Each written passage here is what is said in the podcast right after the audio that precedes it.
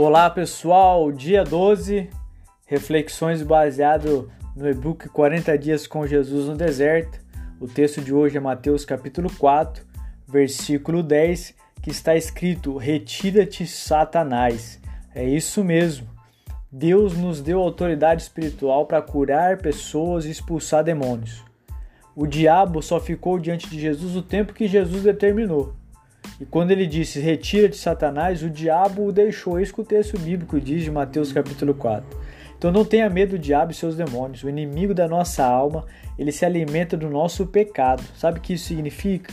Se você é medroso, ele vai atuar, atuar na sua vida, travando a sua vida, levando ao pânico. Se você tem uma prática pecaminosa secreta, você vai ser escravo dessa prática durante muito tempo. Você vai ser aquele cristão exemplar na igreja, publicamente, mas escravo de uma prática pecaminosa que ninguém vê, só Deus e o diabo.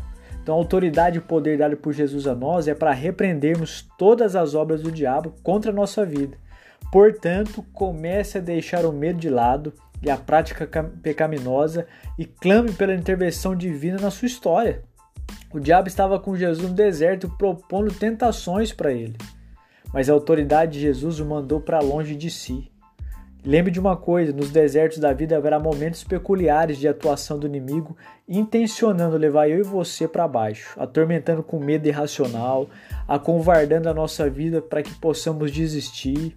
A tentação tem esse propósito de nos tirar do caminho de Deus. Mas na autoridade do nome de Jesus, diga para o diabo: retira-te, Satanás.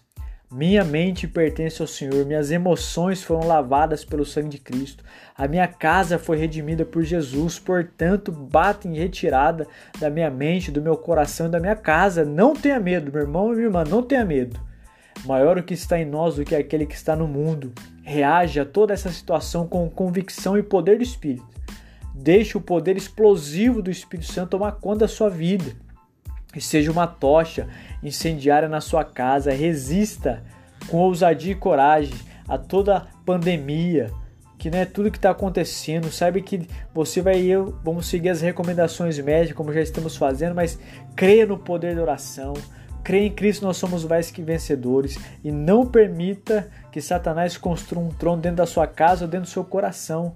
Expulse em nome de Jesus, juntamente com medo da sua casa, da sua vida e da sua história. Nenhuma pandemia é mais poderosa que a presença de Jesus na sua vida. Não temas. Jesus está contigo e nós vencemos todas as tentações, porque ele venceu por nós. Deus abençoe a sua vida.